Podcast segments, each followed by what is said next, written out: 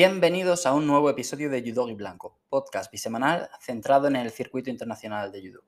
Recuerda que publico un episodio nuevo cada lunes y cada jueves y que desde la semana pasada, aparte de en iVoox, Anchor y Spotify, el programa también está disponible en Apple Podcast y Google Podcast. Si te gusta mi trabajo, puedes apoyarme de forma totalmente gratuita. Por ejemplo, si me escuchas en iVoox, puedes dejarme un me gusta, puedes suscribirte y puedes dejarme un comentario compartiendo tu opinión si me escuchas en Apple Podcast o en Spotify, puedes darme cinco estrellitas. Eh, creo que en Apple y en Google Podcast te puedes suscribir también. No sé si en Google Podcast también está la opción de, valorar dándome estrellas. Con Google Podcast he tenido un pequeño problema. Han censurado o, bueno, restringido el contenido para solo para mayores de 18 años. Entonces, no sé si se está actualizando bien o no sé qué es lo que habrá ocurrido. Tengo que echarle un vistazo ahora cuando tenga tiempo. Pero bueno, quería sobre todo dar las gracias a las personas que me dejáis comentarios en iVoox o que votáis en las encuestas de Spotify. Muchas veces no me acuerdo de decirlo, que, suelo plantear encuestas en Spotify relacionadas con el programa. Pero bueno, me gusta mucho ver que, hay gente que aparte de escuchar el programa, que eso es lo más importante, pues va un poquito más allá también y comparte su opinión conmigo o me deja un voto en la encuesta, un comentario y tal. Eso también me ayuda mucho a, a crecer, así que muchas gracias. Estos días he estado viendo el judo de los Commonwealth Games y me ha gustado mucho. Había muchos nombres conocidos, algunos muy top, y la verdad es que me lo he pasado muy bien. Me gustó mucho la final en menos de 60 entre Ashley Mackenzie y Samuel Hall. Hall llegaba mejor como judoka mejor rankeado, sobre todo por los buenos resultados que consiguió a final de 2021, un oro en el Grand Prix de Zagreb, un bronce en el Grand Slam de Abu Dhabi, si no recuerdo mal. Y bueno, Ashley Mackenzie que ha sido como que la supercara visible de Reino Unido en menos de 60 kilos, con tres Juegos Olímpicos a sus espaldas, etcétera, pues llevaba un año y medio más flojito.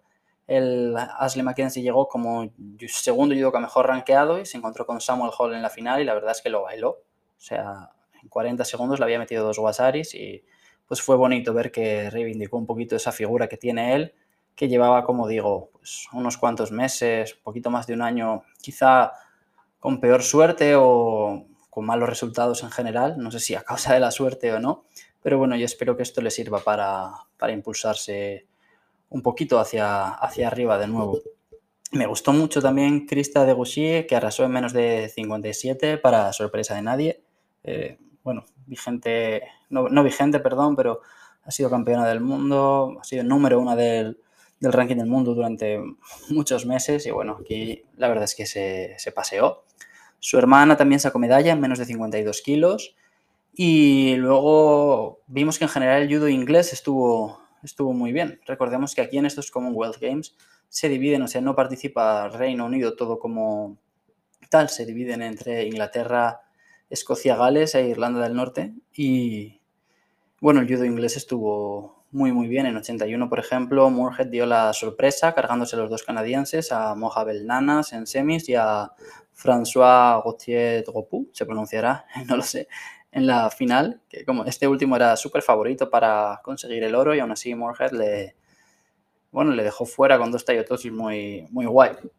Estuvieron bien en general los chicos de Inglaterra, como digo, algo mejor que las chicas. Y bueno, también estuvo muy disfrutona esa, la final en 63 entre Howell y Pinard, que podría haber sido perfectamente unas semis de, de Grand Prix. Vaya, son dos nombres que suelen llegar, llegar lejos en el circuito internacional. En el programa de hoy toca hablar de las ganadoras del inicio del ciclo olímpico. Em, voy a hacer lo mismo que hice con los chicos, escoger a una representante de cada categoría y explicar por qué creo que es una de las triunfadoras del arranque de la clasificación. Como dije en el programa de los chicos, no voy a hablar de judocas españoles porque ya le dediqué un programa entero al equipo español hace justo una semana, si no recuerdo mal. Así que si alguien quiere saber mi opinión, puede buscar el episodio número 26. Eh, debe ser, debe de ser el número 26 y darle al play. Y vamos a empezar ya con la categoría más ligera, como casi siempre. En menos de 48 kilos hemos tenido tres torneos distintos, bueno, como en todas las categorías realmente, pero a lo que voy es que hemos tenido tres campeonas distintas y las tres han sido japonesas. Eh, Tonaki en Hungría, Koga en Zagreb y Sunoda en Ulaanbaatar. Y mi ganadora en menos de 48, pues no va a ser ninguna de ellas. Pensé en Melanie View, la francesa, que sacó una plata en Zagreb y que sobre todo pues se benefició, aunque suene feo decirlo, pero me refiero a que deportivamente le ha venido bien, del brote de coronavirus que dejó al equipo francés fuera del Grand Slam de Hungría. Porque Bucli Leroy Clement no compitieron y como Viu sacó una plata en Zagreb, pues se ha puesto temporalmente por delante. Y en cierto modo, pues se ha reivindicado un poquito en una categoría en la que tiene mucha competencia. Pues aparte de Bucli y Leroy Clement, eh, también está Blandin Point. Pero bueno, eh, no voy a quedarme con Melanie View y, voy a escoger en su lugar a la israelí Tamar Malka.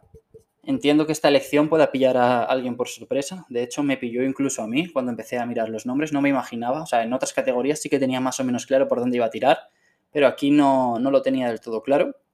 Y bueno, al final me he quedado, me he quedado con ella. yo creo que realmente es una de las grandes ganadoras. Ella solo ha participado en Zagreb donde además no sacó medalla, quedó quinta tras perder la final por el bronce con, Laura Martínez, de hecho. Pero el motivo por el que la he escogido es que la gran referente de Israel en menos de 48, eh, Sira Rishoni, no ha estado tan bien como acostumbra. Rishoni acabó séptima en Hungría, séptima en Zagreb y fuera en su primera pelea en Ulan cuando llegaba como judoka mejor ranqueada tanto a Ulan como a Hungría y como segunda mejor ranqueada a Zagreb, por lo que en principio tenía un, camino más o menos fácil hasta por lo menos la ronda de cuartos.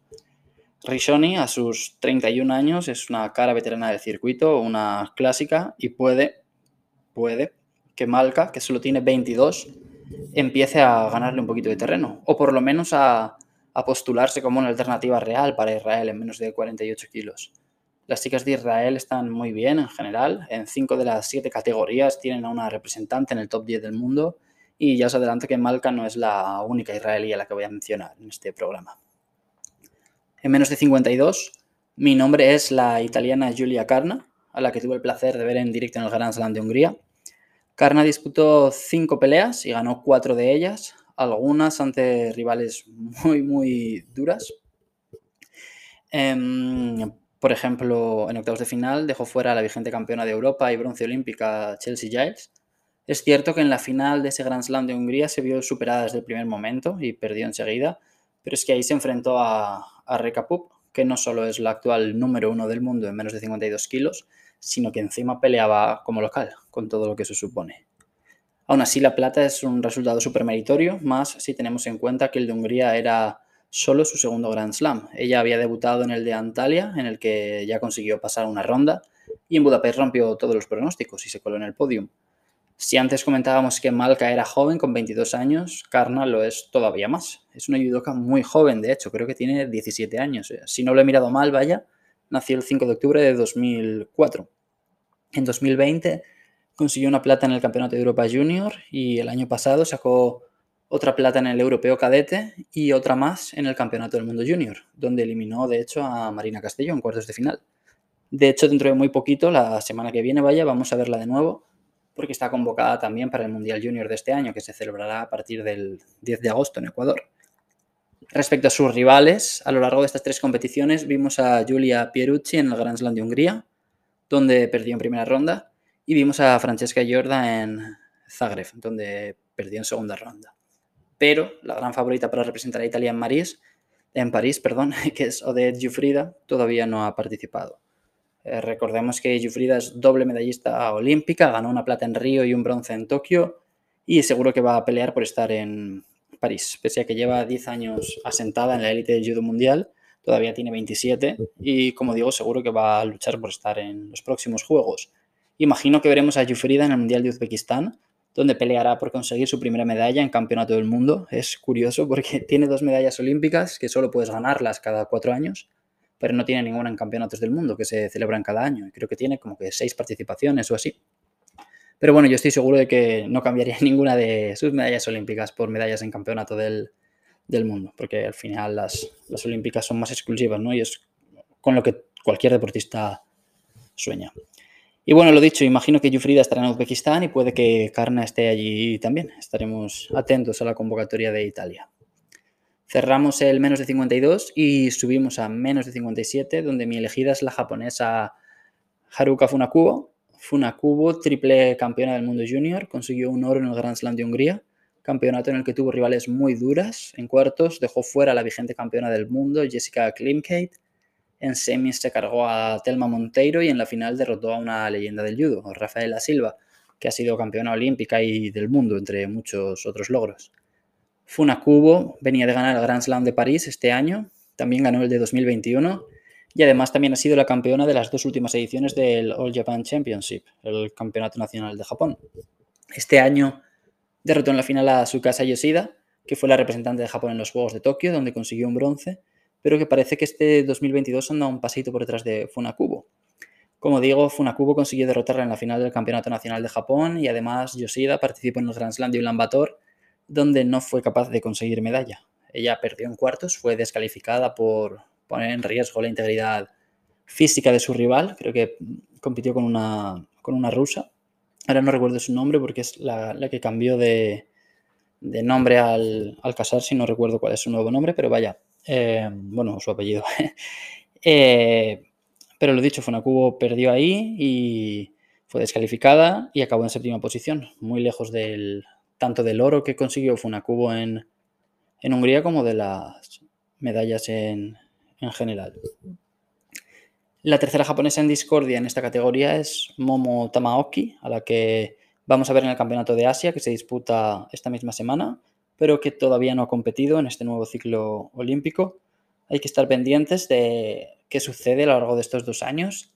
Recordemos que Japón utiliza su campeonato nacional para decidir a qué representantes enviar a campeonatos del mundo, campeonatos de Asia, Juegos Olímpicos, pero que este no es un factor 100% decisivo.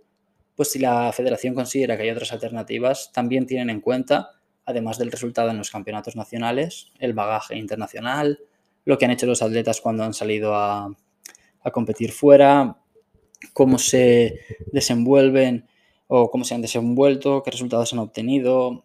Bueno, está, está muy interesante este 57 en Japón.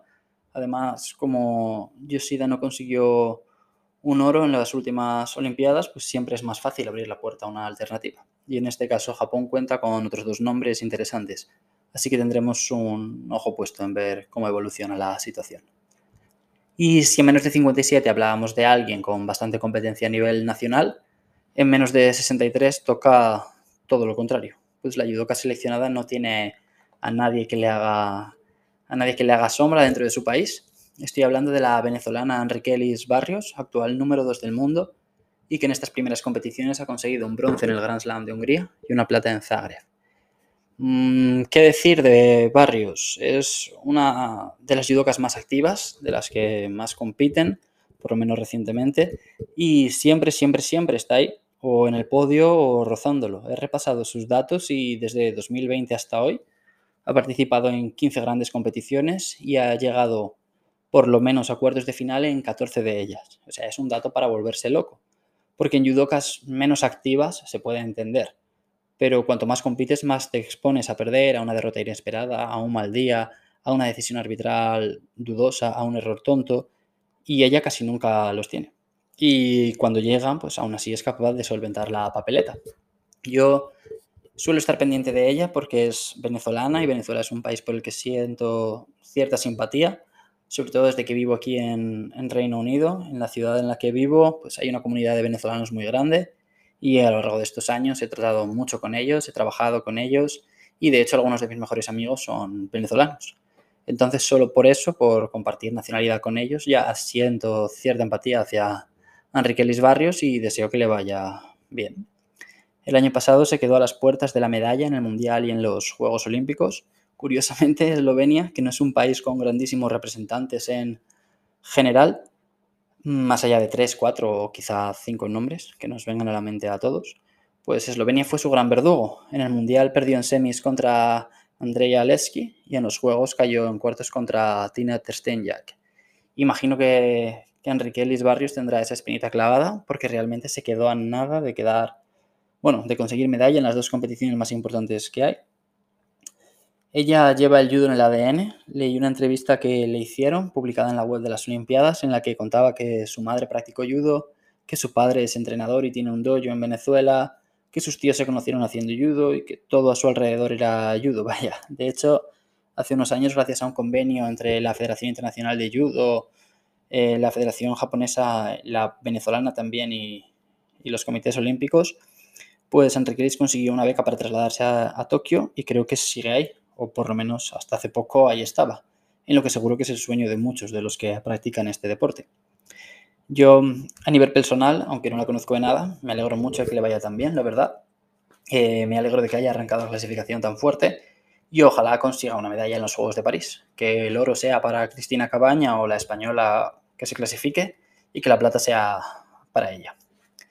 Nos acercamos ya al final del programa y en menos de 70 kilos volvemos a hablar de alguien con una competidora directa en su mismo país y es alguien que además, por lo menos en teoría, parte en desventaja o por lo menos no como favorita respecto a su rival. Hablo de la alemana Miriam Butkereit, que ha empezado la clasificación a París como un cohete. Si antes decía que Enrique Lis Barrios lo había hecho muy bien, Butkereit ha estado igual o mejor, porque ha conseguido un bronce en Ulan Bator y dos platas en Hungría y Zagreb. Con estos tres resultados, Butkereit se, ha puesto como número 4 en el ranking del mundo, aunque imagino que es muy consciente de que, pese a estos resultados conseguidos, estar en París no va a ser nada fácil. En el Grand Prix de Zagreb vimos también a su compatriota Sara Michaelburg, quien perdió en segunda ronda, pero la gran amenaza para Butkereit todavía no ha peleado. Y su gran amenaza o rival o como queramos decirlo es Giovanna que lleva fuera de los tatamis desde el Grand Slam de París, es decir, medio año ya. En este torneo se lesionó en su pelea de cuartos de final, pelea que acabó ganando, pero después no pudo competir ni en semis ni en la final por el bronce fue intervenida quirúrgicamente ese mismo mes de febrero por un problema en la rodilla, si no recuerdo mal, y parece que sigue con su recuperación, con la puesta a punto. Butkereit es cuatro años mayor que Scotty Marro, creo recordar, y desde la irrupción de esta última siempre ha estado un poquito por delante. Scotty fue campeona de Europa cadete en el 14 y tres años después, en el 17, se proclamó campeona del mundo junior y subcampeona de Europa en categoría senior. De hecho, fue Scotty la que estuvo en, en los Juegos de Tokio y ahí consiguió un bronce en el campeonato por equipos, como todo el equipo alemán, y estuvo a punto de conseguir una medalla también individual, pues acabó en quinta posición. En este caso, el buen arranque de, de pues está un poquito, un poquito condicionado por las circunstancias de salud de Scotty Marro. Ella, por supuesto, ha ganado estas tres medallas, ha estado increíble y ha conseguido acumular un buen puñado de puntos, aparte del premio económico, que también habrá sacado un buen pellizco con esas tres medallas. Pero claro, el hecho de que su gran rival esté todavía con el casillero a cero se debe a una lesión, no a un mal desempeño deportivo. Pero vaya, vamos a ver si Scotchimarro llega al Mundial y por supuesto también seguiremos muy de cerca a Butkereit porque este duelo por representar a Alemania en los próximos Juegos tiene pinta de ser súper interesante. Penúltima categoría, 78 kilos y la protagonista ha estado a punto de caérseme, pero al final he decidido, he decidido mantenerla. Soy un poco gafe. El lunes titulé el programa con Aaron Wolf y ahora resulta que no va a competir en el Campeonato de Asia. Me ha pasado ya más veces cuando hice la previa de Ulan Bator. Eh, se me cayeron Sohei Ono y Ana María Wagner al día siguiente de publicarla. Y bueno, como esas me han pasado muchas ya. Y anteayer, hoy hoy es jueves, estoy grabando. Y anteayer, cuando empecé a preparar este programa, seleccioné a mis ganadoras y aposté por Natalie Powell en esta categoría. Y ayer perdió la final de los Commonwealth en los que representaba a Gales contra Emma Reid, que representaba a Inglaterra. Y es curioso porque yo había pillado a Powell precisamente porque había completado un inicio clasificatorio mejor que el de Reid. Y, va, y, y ayer Reid se impuso a Powell en la final de los Commonwealth Games. Pero no pasa nada, yo voy a seguir. Voy a seguir con el guion. Las dos se encuentran muy cerca en el ranking mundial. Eh, Powell es la número 13 con 2.631 puntos y Reed es la 15 con 2.441, es decir, 190 puntos de diferencia, si estoy haciendo bien el cálculo. De hecho, ninguna estuvo en Ulan Bator y en Hungría Reed lo hizo mucho mejor. En principio estaban en el mismo cuadrante y se habrían enfrentado en cuartos, pero Powell, mi ganadora, perdió en primera ronda contra la dominicana Eiraima Silvestre, quien después también eliminó a Reed. Reed pasó su pelea de repesca y cayó en la final por el bronce contra la brasileña Mayra Aguiar, pero bueno, consiguió un quinto puesto, que es un gran resultado. No obstante, una semana después se disputó el Grand Prix de Zagreb, en el que Emma Reid ya no participó, y Natalie Powell aprovechó para sacar un oro, dejando por el camino a la número 5 del mundo, Mayra Aguiar, en semis, y derrotando en la final a Inbar Lanil, que es, bueno, representante de Israel y actual número 2 del mundo. Powell estuvo en los Juegos de Tokio, donde perdió muy pronto en su primera pelea y parece que ha empezado la carrera por estar en París mejor que su compatriota y rival Reed. En este caso he escogido a Powell precisamente por su capacidad de reacción, por haber sido, por haber sido capaz de, reponerse, vaya, a un golpe tan duro como una eliminación en primera ronda y por haber sido capaz de ganar un oro apenas una semana después. En este caso sí que soy incapaz de mojarme porque no tengo ni idea de lo que puede pasar. Las dos han estado en bastante buena forma este último año, tras los Juegos Olímpicos sobre todo. Emma Reid ganó el Grand Slam de Abu Dhabi a finales del 21, sacó un bronce en el Grand Prix de Zagreb del año pasado también y este 2022 creo que ha sacado, no sé si tres quintos puestos y un séptimo o algo así ante Grand Prix, Grand Slam y Campeonatos de Europa. Y Powell, a su vez, pues aparte de este oro en Zagreb, también ha conseguido dos bronces en Grand Slam, en Abu Dhabi 2021 y Tbilisi 2022, y otros dos séptimos puestos. Así que creo que la cosa está muy abierta y se lo acabará llevando a la que consiga mantener esta tendencia positiva durante más tiempo. Y para terminar, voy a cerrar el programa con, bueno, hablando de una de las judokas más regulares y, y constantes del momento es la israelí Raz Hersko. Salvo lesión o contratiempo inesperado, va a estar en París. Y yo creo que aunque todavía falten dos años para que, para que se disputen esas Olimpiadas, no veo, no veo descabellado empezar a decir que es una de las grandes favoritas a, a conseguir medalla. Y sí, pueden pasar muchas cosas, pero es que Hersko ha evolucionado mucho durante el último año, año y medio, y los resultados lo demuestran. En los Juegos perdió en su primera pelea contra la japonesa Akira Sone, que acabó proclamándose campeona, y desde entonces ha participado en nueve grandes competiciones, contando Grand Prix, Grand Slam y Campeonato de Europa, y en estas nueve competiciones ha conseguido cuatro bronces, dos platas y tres oros, es decir, nueve medallas en nueve apariciones.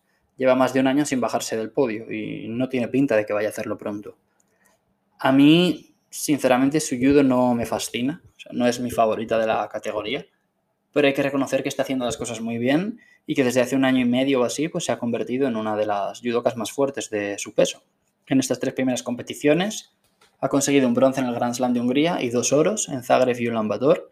Solo ha perdido un combate entre las tres competiciones, que fue en cuartos de final del Grand Slam de Hungría contra la china Chin Su, y fue un combate raro, porque a los 10 segundos ella, Hersko, se puso, se puso un Wasari arriba y al final es cierto que Chinsu aguantó bien, le metió un Wazari y en esa misma acción la cazó en el suelo y se llevó la pelea.